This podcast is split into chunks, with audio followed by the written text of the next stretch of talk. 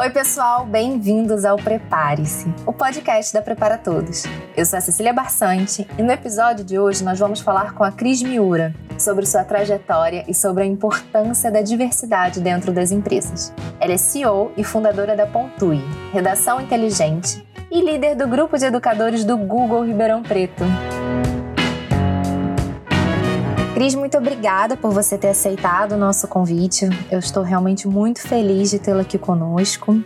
E eu gostaria de ouvir um pouquinho mais sobre a sua história, se você puder contar, compartilhar com a gente um pouco sobre a sua trajetória profissional. Show de bola. Cília, muito obrigada. Obrigada a Bruna também, que me convidou. É, para falar da minha, da minha trajetória profissional, ela mescla um pouquinho também com a Pontui, né? Então, é a Cris Miura, com a trajetória dela, que ao tempo inteiro vai estar tá mesclando com a Pontui. A Pontui é uma, uma edtech, a gente trabalha com produção escrita, então nosso objetivo, a gente acredita é, em uma inclusão e empoderamento que passa passa pela escrita, porque hoje a gente está falando de um país que quase 80%, 78% dos brasileiros não conseguem escrever um texto corretamente e a gente entende que pode mudar esse cenário. E eu sou professora de redação, então a Pontui ela nasce das minhas dores de sala de aula.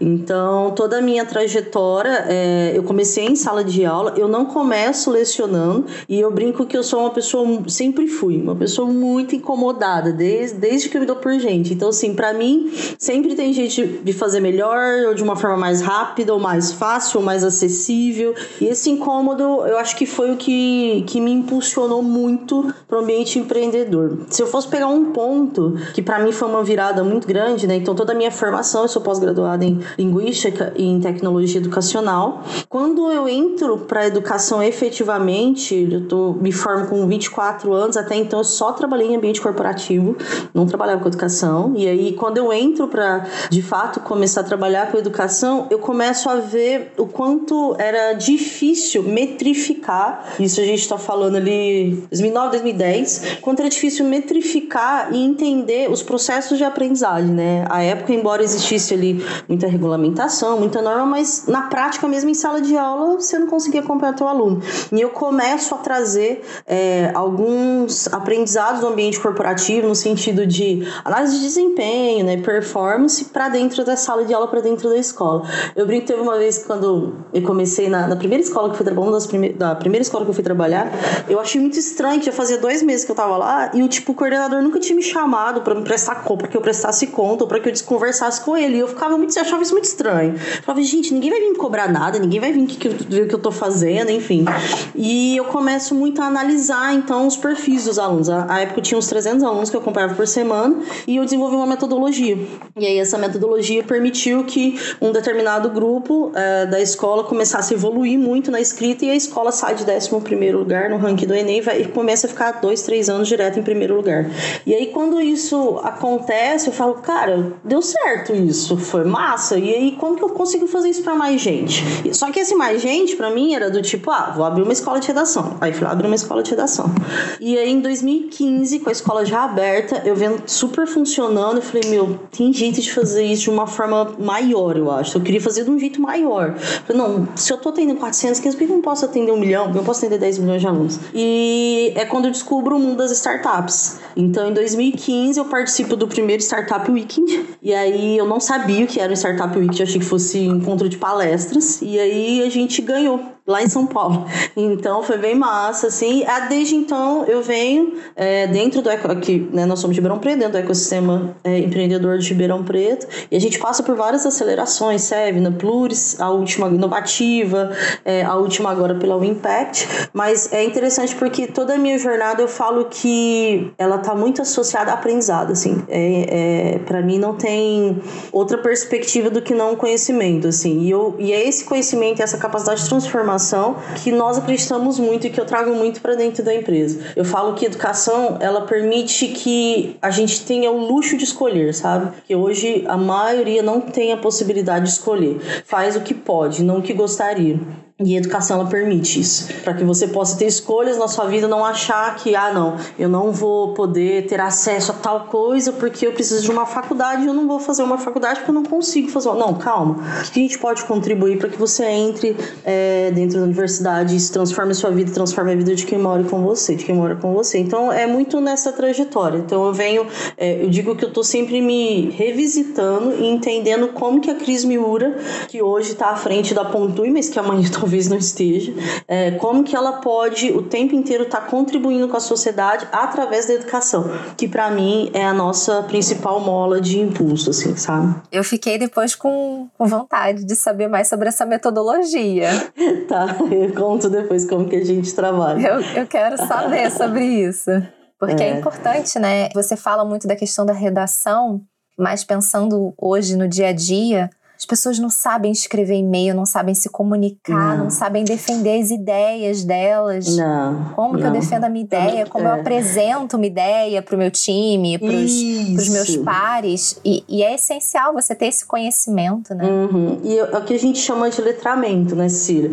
É, alfabetização é a capacidade de decodificar. Então eu sei que, é, sei lá, orgulho é só uma união de três sílabas, né? Então tem orgulho, eu sei que é o que é, mas qual, o que isso, de fato, dentro de um contexto discursivo significa, entendeu?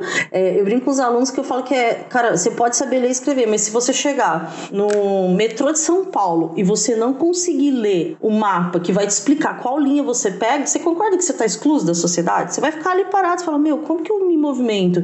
Então, assim, por isso que eu falo que são muito importante, que a gente é muito focado em números lá de cada. Embora sejamos uma da área de humanos, a gente é muito focado em números. É, tá, eu tenho 95 97, 98% da população jovem alfabetizada, 99. Tá, mas o quanto que essa população está apta a estar dentro de uma empresa e persuadir ou então dialogar ou se comunicar de uma maneira que um projeto que está nessa fase consiga evoluir?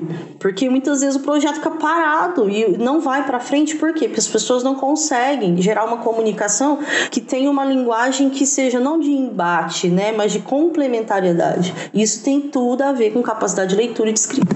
É engraçado, né? Professora é sempre professora. a gente é um pouco. Não perde, não tem não, jeito. Não tem como, é um pouco. E Cris, conta pra gente, quais que são as suas referências, suas inspirações? Primeiro, eu sempre falo que são meus pais, assim, né? Meu pai é cara. Meu, meu pai, é japonês, né? Então, assim, aquele cara super disciplinado, é aquele cara metódico, mas que, tipo, meu, tem aquelas histórias animais, assim, cara saiu lá da roça e hoje está super bem, tem o carro dele, a casa dele, é um cara é, é, super. Eu falo que eu tenho uma referência muito forte nele com relação a não desistir, sabe? Eu, eu, muitas coisas que eu me lembro da minha infância na relação com ele de não desistir. E eu trago isso pra minha vida até hoje. É, eu acho que em primeiro lugar meus pais, né, meu pai e minha mãe. E se eu for olhar hoje pro âmbito profissional, é, eu gosto de estar próxima, de seguir pessoas, principalmente empreendedoras, que veem a, a que enxergam a empresa, obviamente como uma empresa que vai dar lucro, isso é fato, mas que é um lucro que possa impactar socialmente também. É, eu ouvi uma analogia essa semana que eu achei fantástica. É, o cara disse o seguinte: a gente respira para viver, porque eu preciso respirar, mas eu não vivo para respirar. A minha vida, ela tem outros propósitos. Eu não tô o tempo inteiro, ah, porque eu preciso. Não, a, o ar é importante para mim, mas eu não vivo para isso. Eu acho que faz muita analogia com o lucro, sabe? A empresa, ela precisa ter lucro, mas ela não pode só viver para ter lucro. Ela tem que entender o papel social dela, ela tem que entender o quanto ela é responsável pela transformação de vida externa, mas também, principalmente interna, dos seus colaboradores. Tem que se entender, isso tem que estar muito claro, né? É, e eu me encontrei muito dentro do sistema B, assim, eu venho lendo bastante, eu venho estudando, entendendo o sistema B e eu comecei a seguir a várias empresas que, que têm essa filosofia. E uma que eu não sabia que era e que, que eu sempre segui é a Luiz Helena Trajano, né? Do Magazine Luiza. Eu sou de Franca, eu tô aqui em Ribeirão Preto, mas eu sou de Franca. E eu, meu, nossa, eu, deixa eu usar uma expressão que não seja chula aqui. Eu, é, ela consegue. Esse dia eu tô achando uma, uma entrevista dela Roda Viva, ela falou um negócio que eu achei super engraçado, porque ela é super simples. Assim, ela falou: Meu, eu dou. Meu faturamento aumenta todo ano, X mil por cento, e os caras falam que eu sou uma empresa de impacto, sabe? E ela tirando o orçal. E, e assim, ela consegue entender, ela compra, sabe? Tipo, ela compra, entre aspas, as brigas sociais. Tanto que existe o grupo Mulheres do Brasil, do qual eu faço parte também. Então, assim, hoje, para mim, enquanto mulher empreendedora, é a Luiz Helena. Existem outros é, que eu vejo, assim, que fazem muito sentido na perspectiva de formação mesmo das pessoas. Então, que contribui. É, um cara que eu gosto muito, que eu acho ele muito visionário, que não tem muito a ver é, especificamente cara empreendedor, é o Murilo Gun. Não sei se vocês conhecem, mas eu acho uma delícia, assim, a visão de futurística que ele tem, a visão, é, perspectiva dele de longo prazo. Esses dias ele falou algo que eu concordei 101%. Ele falou: Meu, é, esse futuro que tá vindo toda empresa vai ser uma empresa de educação. Um açougue, ele vai conquistar novos clientes explicando como temperar melhor a picanha. Isso é educação, entendeu? É uma, uma mercearia vai falar sobre produtos recicláveis, isso é educação. Então, assim, é, acho que especificamente em relação às referências, né? Eu acho que muito forte hoje para mim é a Luísa Helena é, e que eu gosto, que me alimenta muita alma, eu diria assim, que eu gosto de ouvir bastante o Murilo Gun, que ele tá sempre olhando é, é, bem passos à frente assim. Eu gosto bastante de ter esse, esse insumo diário, vamos dizer assim. Perfeito. Você falou um pouquinho sobre o sistema B. Conta pra gente o que, que seria o sistema B. Eu acho que nem todo mundo aqui sabe o que é. é. O sistema B, hoje, na verdade, já é uma metodologia, né? Mas ele é uma certificação que as empresas partem dentro, né? De, uma, de, um, de, alguns requisitos. E se, se vocês jogarem, vai aparecer já quais são os requisitos, tal, bonitinho.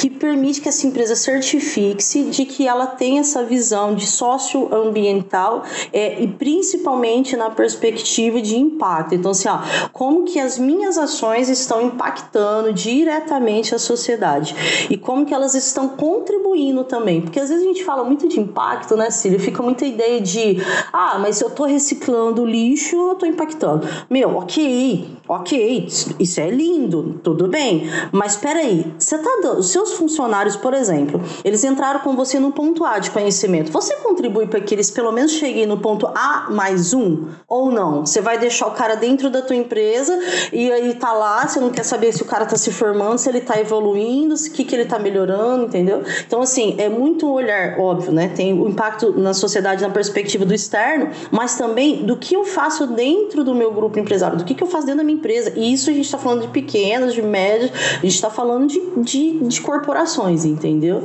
E é interessante ver que é, uma empresa, por exemplo, né, como o Magalu, que hoje tem um laboratório fenomenal de tecnologia, os caras, inovação na veia, uma empresa ao mesmo tempo extremamente tradicional, né, se a gente for pensar, e que, por exemplo, foi pioneira na abertura de um canal de dentro da, da própria empresa para se é, para que as mulheres possam é, falar sobre estarem sendo violentadas do ponto de vista psicológico ou fisicamente. Ah, Cris, mas isso é consequência de se você for pesquisar, é consequência porque uma funcionária foi agredida lá e o magazine. Cara, tá, mas ela podia não ter feito nada. E ela fez. Então, assim, eu acho que é a gente começar a olhar e o sistema B ele vai estar muito nessa perspectiva de certificação, é, entendendo como que as empresas ocupam literalmente um papel socioambiental e, e de impacto dentro né, da nossa estrutura sociedade, de sociedade. Aí a pergunta capciosa. Você enfrentou algum preconceito quando você decidiu quando você tomou essa decisão, agora eu vou empreender, né? Seja por você ser mulher ou LGBTQIA+. Vamos lá, o que, que eu acho legal dessa pergunta quando ela é feita para mim? É, é, interessante a gente entender o preconceito como tudo... É, são contextos que me incomodam, que me trazem insegurança. Porque eu não conheço aquilo, eu não sei como aquele contexto, ele de fato é na realidade, e aí eu crio um imaginário sobre aquilo. E quando eu crio esse imaginário, eu começo a agir em cima desse imaginário. Então, Então, quando a gente está falando de preconceito, a gente está falando muito do que eu imagino ser, mas não que necessariamente é. E para que eu consiga saber o que necessariamente é, então, o que é estar dentro de uma comunidade ou dentro de um grupo minoritário? Eu preciso ouvir essas pessoas. E eu acho hoje, nesse contexto extremamente polarizado que a gente está, a gente está tendo muito que falar o óbvio. Então, é, eu, ai, mas é tão óbvio falar sobre isso, é tão óbvio falar que as mulheres têm que não podem é, ganhar menos que homens, é tão óbvio. É tão óbvio, mas tem que ser dito. Então, quando a gente está falando de preconceito, a gente está falando de tudo que aquilo é diferente. O que, que acaba acontecendo, principalmente conosco, mulheres, aí é fácil da gente falar, né? Nós três aqui estamos entre mulheres. Esse movimento que a gente vai saindo de um, de um cenário, eu diria até um cenário um pouco mais passivo, que vem ali, né, pós-revolução industrial, mas que a gente tem esse movimento que vai se colocando dentro do mercado, ele começou a criar um imaginário de, ah, mas então os homens não vão, não vão ter mais seus espaços, ah, porque os homens, mas porque os homens? Cara, não. Quando a gente está falando de diversidade, a gente está falando de equidade. E equidade não tem a ver com que todos nós sejamos iguais. É óbvio, por exemplo, fisicamente, uma mulher muito dificilmente vai ser mais forte que um homem. Fisicamente, muito dificilmente. Porque isso é uma questão biológica. Não tem como ser, entendeu? Por mais que, né, por mais que ela não tenha massa muscular para isso, não vai ter. Então, fisicamente, a gente tem essa diferença. Isso vai acontecer. O que não significa que, por conta disso, vou pegar um exemplo e depois eu falo por que desse exemplo. É, ah, não, então um determinado cargo, por exemplo, como operador de empilhadeira, que antes era muito mais homens do que mulheres, ou mecânico, só podem ter homens. Não, mas espera aí. Se a gente desenvolver tecnologia que permite que essa diferença física ela atenue, ela ou não exista, as mulheres podem ocupar espaço, não pode? Pode. E aí a gente vai ter uma equidade. Então, assim, quando a gente está falando de equidade, a gente não está falando de, ah, então porque agora as mulheres vão odiar os homens. E, e, parece, de novo, né? Parece tão bobo isso. E desculpa quem, né, quem estiver ouvindo, ah, a Cris está falando que é bobo. Porque de fato é, cara. Quando você fala isso, você tá com medo do que é a realidade, porque não é essa a realidade. E aí, até você conseguir chegar na conversa de, pô, não é essa a realidade, deixa senta aqui que eu vou te explicar o que, que eu tô falando de equidade. Eu tô dizendo para você que, por exemplo, é, se você é um diretor de escola e trabalha com outro diretor de escola, não é justo vocês dois ganharem o mesmo salário? Porque vocês são diretores de escola. Por que, que uma mulher vai ganhar 30% a menos? Que é o que a gente sabe hoje, principalmente em cargos de liderança. Por quê? Entendeu? Então, assim, não tem lógica. Ah, mas porque é mulher? Mas o que, qual fato peculiar ali de ser mulher impacta na entrega de resultado? Né? Pelo contrário. E aí, quando a gente fala de preconceito, então a gente vai falar muito, Cecília, desse movimento. Por ser mulher, eu acho que vocês, tanto quanto eu, nós poderíamos elencar várias coisas aqui. Teve uma, uma vez que foi, faz uns dois meses, cara, eu participei de um, um bate-papo só com as mulheres lá do UI. Aí a, a, a mediadora falou, gente, vocês já né, passaram tal, tenho certeza que sim, mas, meu, foi tipo uma hora e meia. todo mundo falando. A mulherada falando, falando, falando, falando. Eu falei, cara, que loucura, Deus. É, assim, é, é, é um negócio que, a hora que você começa a ouvir. Que deveria ser óbvio, né? É que deveria ser óbvio. A gente está falando do óbvio, não, é, não, deveria ser óbvio? Por que, que todas nós já não passamos? Todas é, nós passamos todas por uma já situação. Passamos de alguma maneira ou outra, sabe? E aí, se eu pegar isso e trouxer para dentro de um contexto do empreendedorismo, onde a gente está falando que nem 15% ainda no âmbito da tecnologia, a gente tem de ocupação das mulheres, enfim, meu, isso é muito comum, muito, muito comum. E, e pra gente, e aí eu vou falar especificamente de mim, né, que tô à frente, principalmente da parte de novos negócios negócio da Pontui, eu lido muito com perfis de investidores. Então, a, quase que 100% é homem, tanto que é quando o Impact surgiu, eu até brinquei. Falei, gente, primeira vez que eu faço um pitch para uma banca cheia de mulher, porque toda vez só tinha homem, né? E aí, várias vezes, e para mim, acho que assim, o pior, Cília, que eu ouvi, que isso me machucou, me machucou emocionalmente, mas fisicamente também, porque me deu uma tensão no corpo, aquele dia eu me lembro exatamente. Um investidor virou para mim e falou assim: Nossa, eu mostrei os números da Pontui, mostrei para onde, onde a gente estava, onde a gente queria chegar, o quanto que a gente queria captar. Ele falou: Nossa, mas você acha que sendo professora, ele não depois do feminino, você acha que sendo professora você vai dar conta de tocar a empresa? Que eu respondi: Peguei os números e fui mostrando para ele os nossos crescimentos. Falei: Olha, e tudo isso eu fiz sendo professora.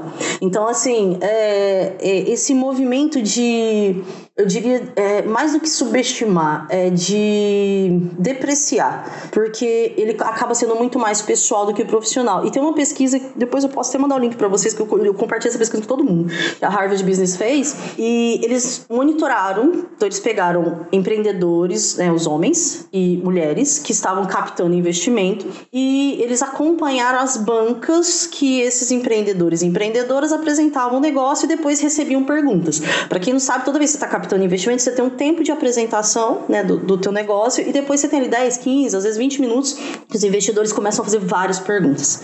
E aí o que, que eles pesquisaram? Se o nível de pergunta ou o tipo de pergunta era o mesmo, tanto para homens quanto para mulheres. O que, que eles descobriram? Que quando as perguntas são feitas para os homens, elas referem-se ao projeto ao negócio. E quando as perguntas são feitas para as mulheres, referem-se às mulheres, a elas mesmas. Então, se elas são capazes e não se o, se o produto tem mercado. Então, um homem vai receber a seguinte pergunta: Ah, mas esse produto, qual que é o mercado desse produto? Aí ele vai falar: ah, mercado de 60 bilhões de dólares e tal. Se forem mulheres, a pergunta vai ser: Mas você acha que você vai conseguir chegar lá? Porque aí é pessoal. Então, é, é tudo isso que a gente vem ao longo da nossa jornada e que, para, por exemplo, se a gente for pensar em acesso a capital, o ano passado na América Latina, de todo o dinheiro que foi investido no mundo, 0% foi para mulher. Todo o dinheiro foi investido para homens. Então, para gente que precisa tirar o negócio do papel, cara, você não tem acesso a capital. Você não tem acesso a capital. Então, é muito complexo. Então, ao longo da jornada, às vezes, essa, esse medo né, de, de, de não saber, de não conhecer o contexto, faz muitas vezes, por exemplo, um negócio falir. Nossa, eu não tinha ideia desses números. É. Fez um, é muito louco. A hora que você começa Quando... a olhar para os números, você começa. É Nossa! É ah, e você me fez outra pergunta, né? Por ser mulher e por ser LGBTQIA. Aí eu vou contar um pouquinho da minha história pessoal. É, a minha esposa é a minha sócia. Então nós somos casados há 16 anos. É, e a gente se conheceu, né? Obviamente há muito mais tempo que a Pontui. E foi super interessante, porque todas as vezes que a gente ia, eu vou lembrando, vou rindo, porque eu vou lembrando das cenas. Sabe o Melhor é que a gente vai rindo também, né? Você começa. Porque eu começo a lembrar das cenas, assim, né?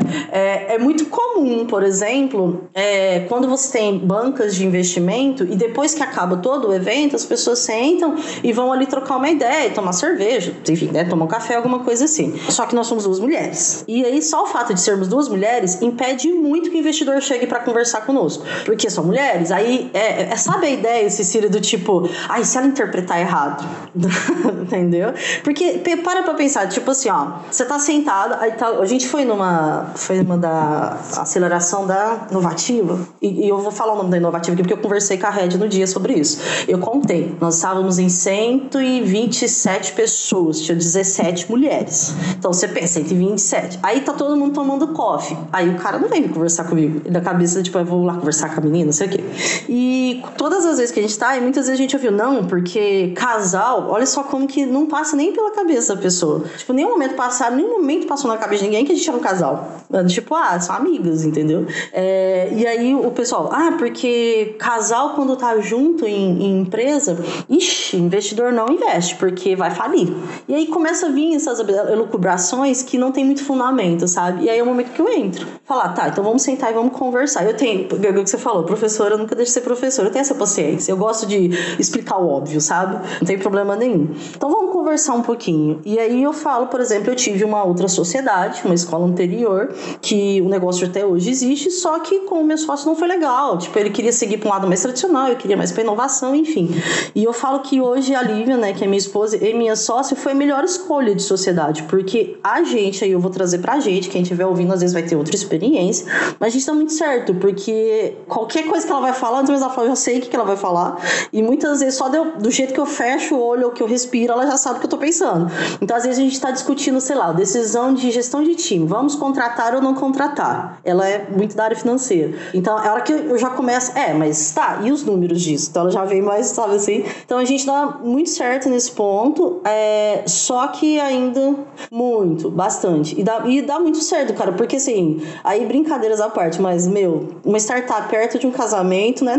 Tô brincando. pra quem é casado e tá ouvindo, sabe? é fichinha. Então, assim, é, é tranquilo. Então, é, pra gente do lado de cá, gente vem muito nesse movimento, né, que ainda é, extremamente incomum. Por exemplo, no nosso meio de startup, eu só conheço a gente de casal, tanto é, lésbica quanto gay, entendeu? A gente não conhece mais ninguém. E aí é, é estranho, porque, tipo, é até difícil, né? Porque quando você vê um casal, você fala, ah, nossa, eles são, parece coisa bem assim, tipo, nossa, que diferente, tem um casal aqui além da gente, sabe? Mas estamos caminhando, estamos caminhando. Você falou que às vezes as pessoas não querem falar com vocês porque vocês são mulheres, tem a questão de vocês serem um casal. Uhum. Mas a, a preocupação deles é, tipo, deles aí acabam indo meio pra questão masculina, né? Eles mesmos. Uhum. Não, mas sim. É, é de que é, eles é não vão, tipo, vocês vão interpretar errado, tipo, eles vão dar em cima de vocês. É. É nessa linha. É, é nessa linha. É na linha do tipo. E eu não tinha. Aí é engraçado porque essa questão do preconceito, quando ela acontece na prática, muitas vezes quem tá sofrendo não percebe. E eu não tinha percebido isso. Aí até que eu fui perguntar para um amigo meu. A gente estava num evento, ele tem uma startup na área de logística. Falei, cara, sabe o que eu acho estranho? Quando a gente acaba os eventos e a gente vem aqui e tal, porque que, que você percebe? Quando a gente faz essa apresentação, pô, um monte de gente tem pergunta, aí depois acaba ninguém vem conversar com a gente, super chato, né? Aí eu fui perguntar, eu falei, ai, Cris, mas também tá só vocês duas, o cara vai chegar aqui do nada para falar com vocês? Eu falei, mano, eu não tô na boate, eu não tô numa balada, ele pode conversar comigo, entendeu? Não tem nenhum problema com isso. Então, existe é uma barreira cultural que tá muito associada também, hoje, é, quando a gente tá falando dos investidores, dos homens, geralmente são homens mais velhos, então ainda tem essa visão de que essa proximidade com a mulher vai ter um outro significado que não o real. Entende que é o imaginário? É, é disso que eu sim, quis sim, te sim, falar do imaginário, sabe? É tipo, é muito imaginário. Mas eu fico, não sei. Você acha que é só por, essa, por esse ponto ou de repente por eles avaliarem, hum, não vou investir nelas porque elas são mulheres e talvez não sejam tão competentes? Isso você acha que passa? E eu acho que passa também. Eu acho que passa por conta do que eu te falei, já. Tanto. É, e aí entra uma outra questão também que é bem complexa, né, Cecília? Tudo que a gente está conversando aqui é muito nível de subjetividade, né? É o que eu sinto, o que eu penso e o que eu vejo. E aí provar isso por número é muito difícil. Por isso que eu, eu, eu memorizo tanta pesquisa, porque às vezes fica muito assim, nossa, mas olha o jeito que a Cris pensa. Cara, não, existem pesquisas que mostram que isso acontece na prática, que a gente não tem acesso a capital e tudo mais mais. Mas tem muito a ver, tem uma outra que é muito massa também, que me deu. Um dia que eu vi esse gráfico, eu falei, cara, tá explicado. É, a Impact trabalha muito isso. Mulher, nós mulheres temos muitos vieses inconscientes com relação às nossas crenças. Vou dar um exemplo. É, quando a gente vai lançar um MVP, então para quem está ouvindo que não sabe o que é um MVP, é quando você quer validar se aquele protótipo, se aquele, aquela ideia vai funcionar na prática. O que, que significa isso? Você não vai desenvolver você, tudo, você não vai fazer tudo 100%. Você vai criar um protótipo, um, um produto mínimo ali, né? E vai colocar para rodar. E as mulheres têm muita dificuldade de fazer isso, porque nós fomos ensinadas que nós precisamos fazer tudo perfeitamente. Não dá para fazer mais ou menos, não dá para fazer meio. Ah, mas e o menino não. Pega na infância. Se a gente for pegar um pouquinho na infância, é muito natural e engraçadinho o menino que é destrambelhado, que corre para um lado e para o outro e fica todo sujo. A menina não. A menina tem que estar tá limpinha, tem que estar tá aseadinha. Ela tem e tirando, obviamente, a gente, graças a Deus vem mudando em alguns grupos familiares, mas quando a gente olha para a massa tradicional, é isso. Quando a gente olha para a infância, como que os meninos são elogiados? Pela capacidade. Você é muito forte, você é muito rápido, você é muito esperto. Como que as meninas são elogiadas? Pelas questões estéticas. Que linda, olha a sua unha, olha o seu vestido, olha, olha como o seu sorriso é maravilhoso, olha o seu cabelo e pega no cabelo.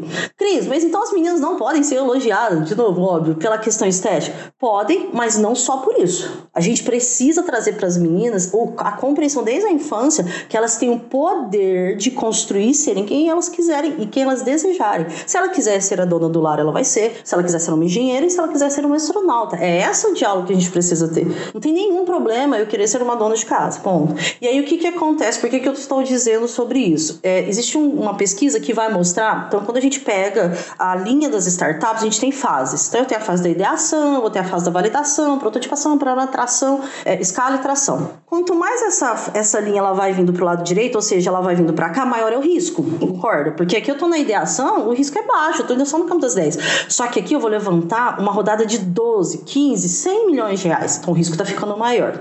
Quando a gente pega os empreendedores que começam e a gente vai colocando junto homens e mulheres, ao longo dessa linha vão ficando os homens e o número de mulheres vai caindo. Por quê? Quanto mais risco, menos mulheres eu tenho porque as mulheres têm muito, muito essa, eu diria até uma autossabotagem, gente, não sou da psicologia, tá? Tô usando algumas palavras, se tiver algum termo errado, vocês me. Mas existe muito essa coisa de eu me sabotar, porque eu não vou ser competente. Sabe o, nossa, como que chama? É síndrome do impostor. Síndrome da impostora. Eu não sou competente, eu não sou merecedora, eu não sou capaz, eu não, não isso aí tá muito mal feito, eu não, não vou. Nossa, mas eu vou, vou ficar trabalhando até tarde e meu filho, não tem quem fica comigo. Olha como que eu sou uma péssima mamãe. Então, esse número de mulheres vai caindo vai ficando mais homens. Aí, consequentemente, o que, que se tem de lógica? Ah, mas é porque mulher não dá conta e chora. Mulher chora. Chora, não vai dar conta de chegar até a séries, é, série C, séries D, não vai dar conta. Então, tem também essa visão de, peraí, mulher,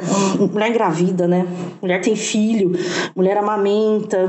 Então, assim, tem todos esses vieses que nós mesmas, e eu me coloco aí junto, porque eu peço muito muita atenção em mim em vários momentos nesse ponto. Opa, olha a impostora vindo aqui, olha a impostora falando que eu não tô fazendo correto, olha aqui a impostora vindo. Porque se a gente não levanta essa bola e não verbaliza, a gente fica com medo e trava. Aí a gente não vai, entendeu? Então você vai ter muito mais homens arriscando do que mulheres. Então quando a gente tá falando de investimento, é lógico, existem, nossa, N variáveis aí. Mas eu, eu, tô, eu peguei especificamente dessa que eu achei essa tão fora da curva, né? Do tipo, ah, porque você vai vir conversar com isso tanto em cima de mim, cara? Pelo amor de Deus. Não!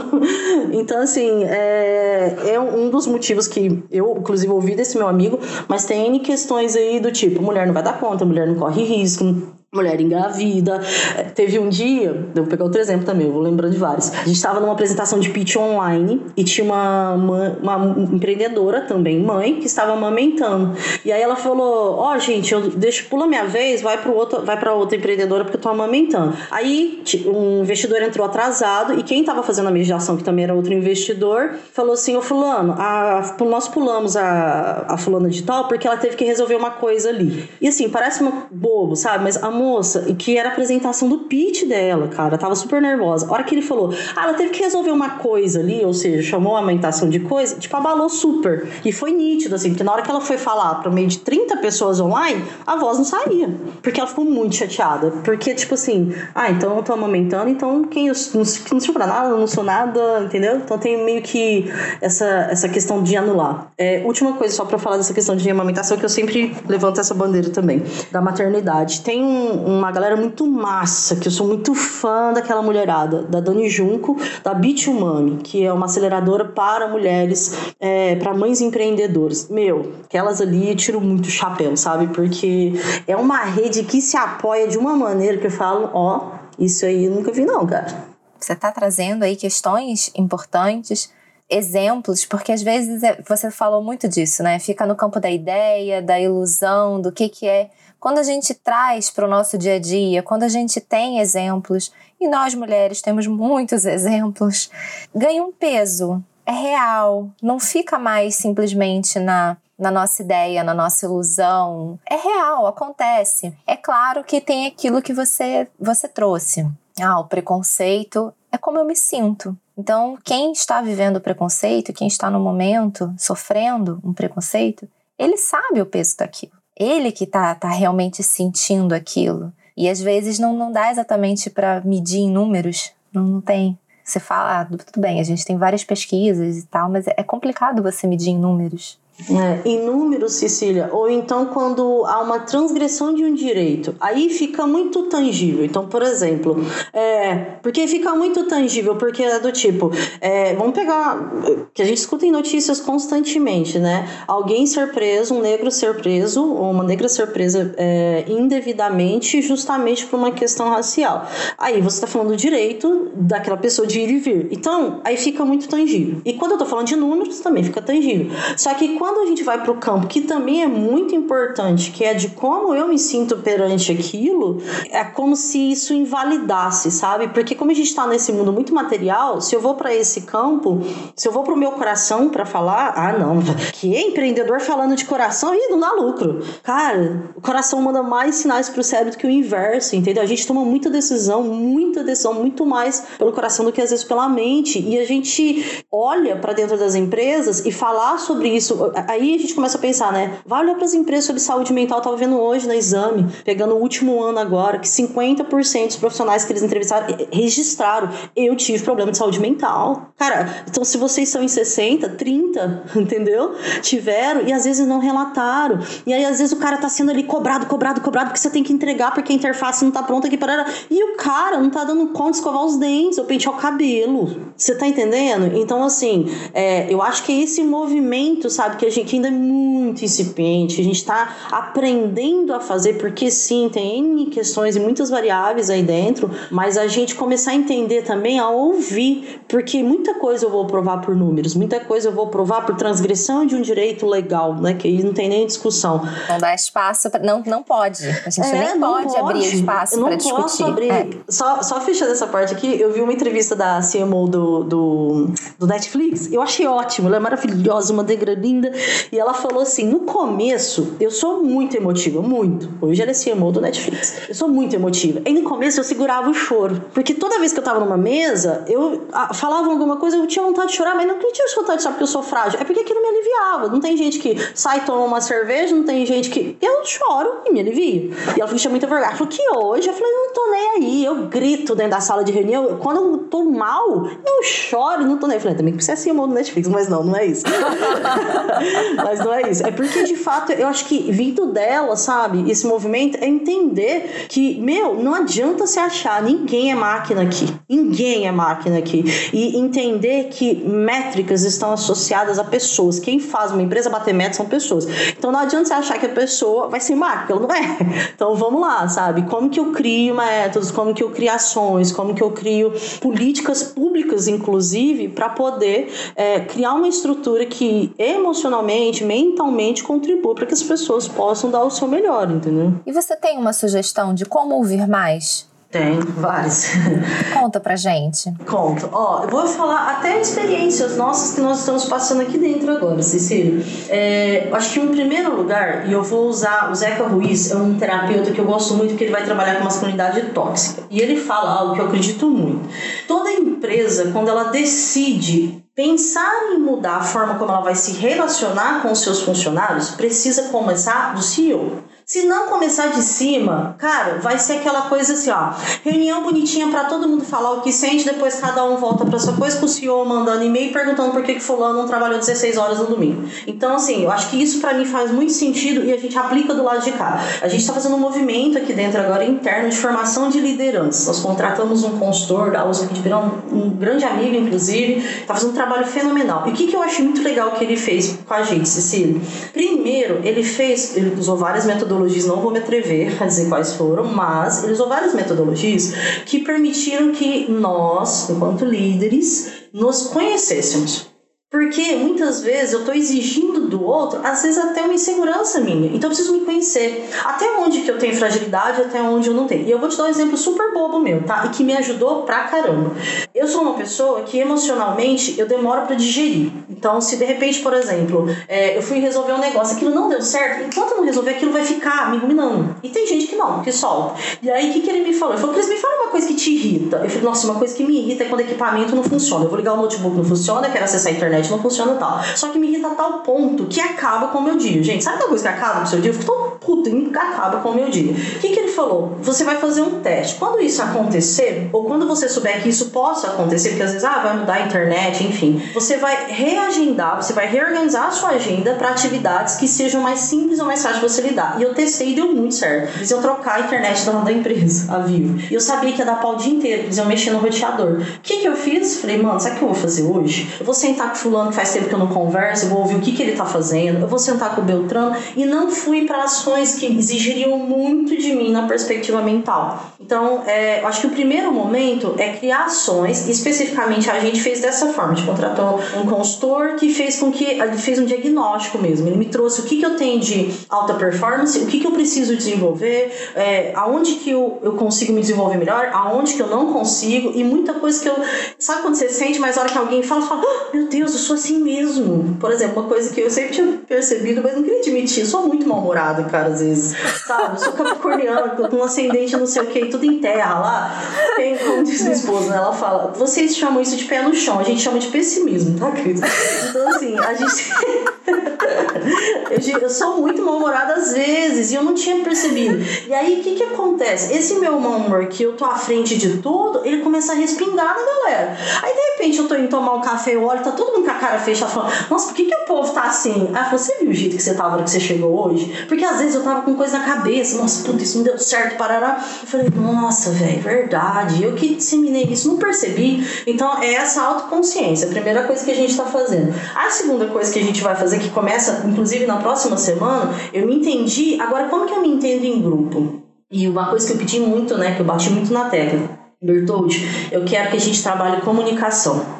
Eu posso discordar totalmente da Cecília, mas a Cecília tem que ter o direito de falar e a Cecília tem o direito de expor o que ela pensa, mesmo que eu discorde totalmente. É, eu posso discordar do, do, sei lá, do projeto X, só que o projeto X, se ele for melhor para o grupo, eu vou ter que aceitar. Então, assim, é, é, é um, um movimento muito forte de comunicação e de, de liderança. E aí a terceira fase desse nosso projeto é de replicar. Então, como que eu cascateio isso para os times? Como que eu começo a trabalhar aí, né, para baixo das lideranças? Como que eu começo a trabalhar? Aí são algumas ações mais pontuais. Algo que está dando muito certo, que a gente implementou bem recente, mas que está dando muito certo, são reuniões mensais com todo o time, muito sucinta, explicando tudo que está acontecendo na empresa. Por mais que tenha intranet, por mais que tenha.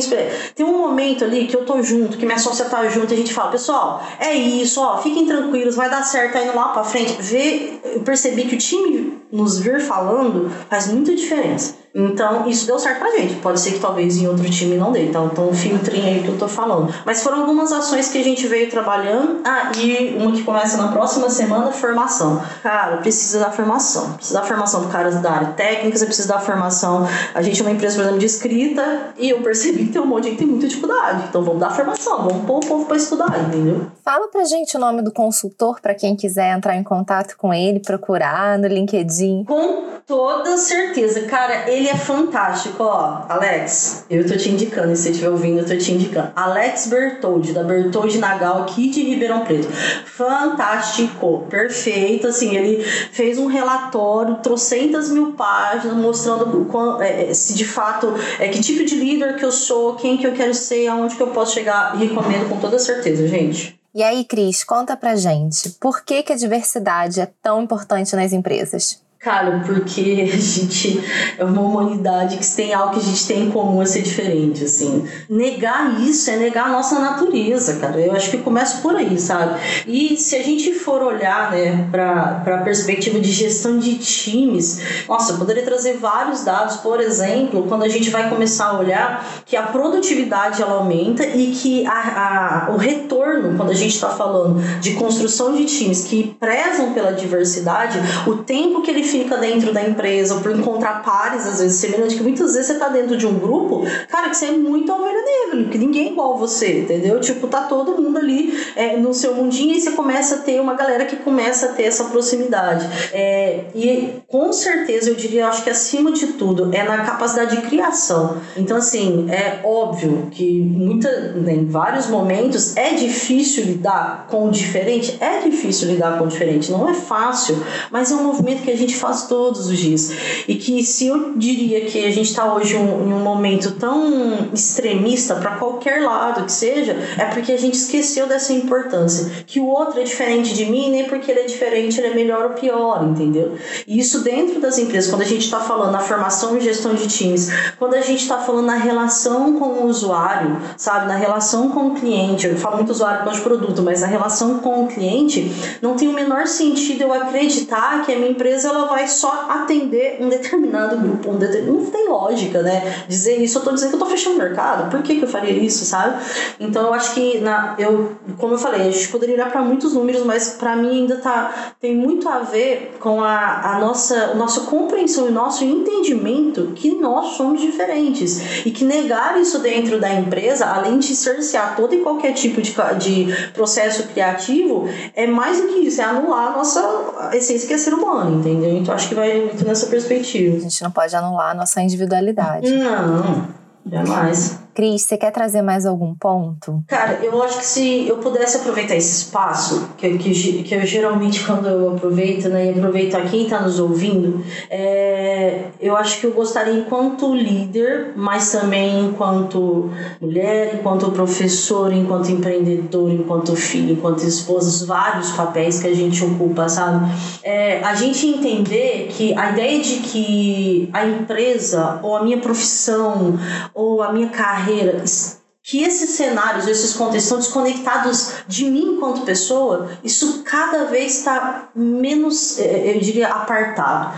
Hoje, entender, a gente é um, sabe? A Cris que vai para a empresa trabalhar é a Cris que chega aqui em casa. É lógico, né? Que é o que eu sempre brinco com relação à linguagem. Eu não vou usar, sei lá, um vestido longo na praia e não vou de biquíni no casamento. Por quê? Porque cada contexto eu vou ter um papel que eu vou ocupar. Às vezes, como eu falo com a minha mãe, não vai ser como eu vou falar com alguém do nosso time. Mas é entender que é, você se conhecer e conhecer o espaço onde você está, o ambiente ambiente onde você está é respeitar a si mesma. Então, assim, se auto-respeitar, sabe? Entender mesmo suas limitações, do tipo, não é porque todo mundo fala, ai que lindo ser líder, que eu quero que eu tenho que ser líder. Às vezes eu não, não, não é o que eu quero pra minha vida, sabe? Não é o que eu quero pra mim. E, entender, a partir do momento que você se entende, também entender o outro e dar espaço para que isso aconteça. E dentro da empresa, que isso possa ser algo que se conecte à sua vida. Ah, Cris, mas é lindo falar, né, de trabalhar por propósito. Tá, e que, que é uma palavra que infelizmente está bem banalizada, né?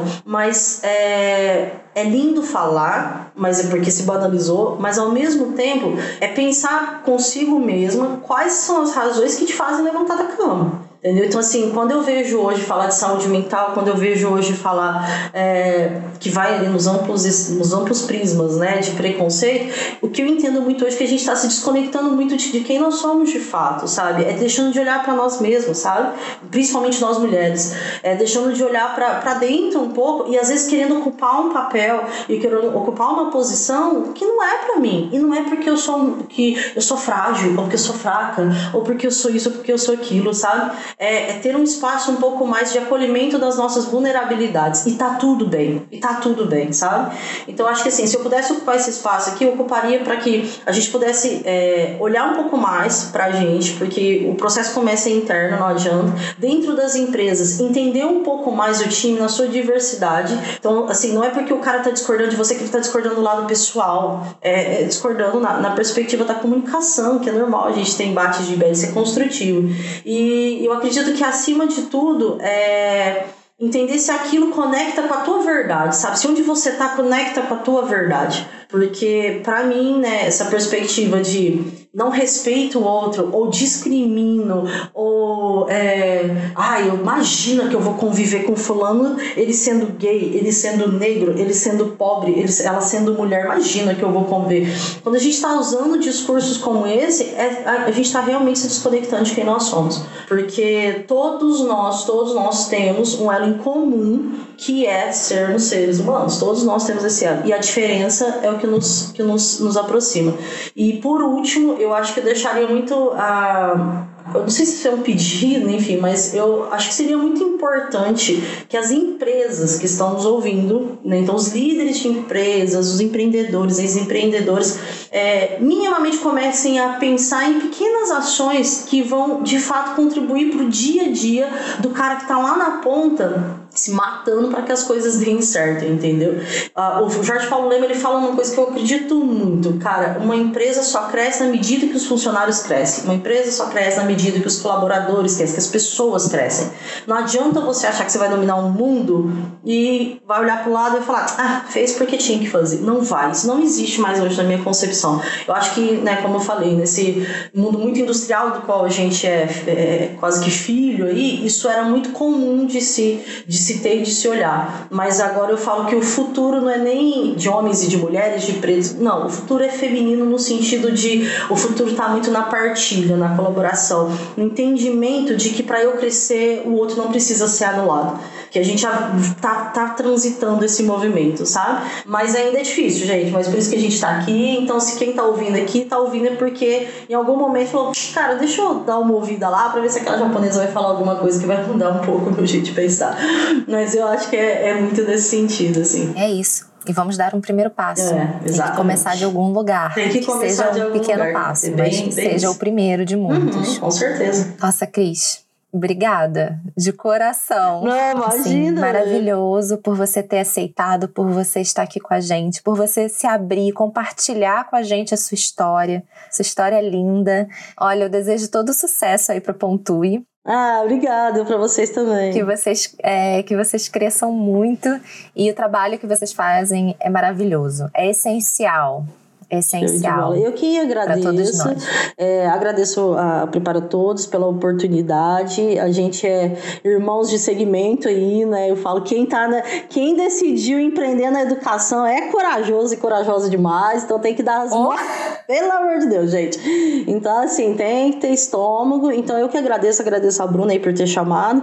E tô à disposição, gente. Precisando, acho que o mais importante é a gente ter uma rede de apoio aí para poder aprender uns com os outros. Ficha técnica. Apresentação: Cecília Barçante. Direção: Bruno Aranha. Assistência: Hugo Bueno e Vinícius Sobrinho. Edição e sonorização: Vinícius Sobrinho. Arte: Jean Cash. E produção: Bruna Klingspiegel. Prepara todos. Minha atitude, meu sucesso.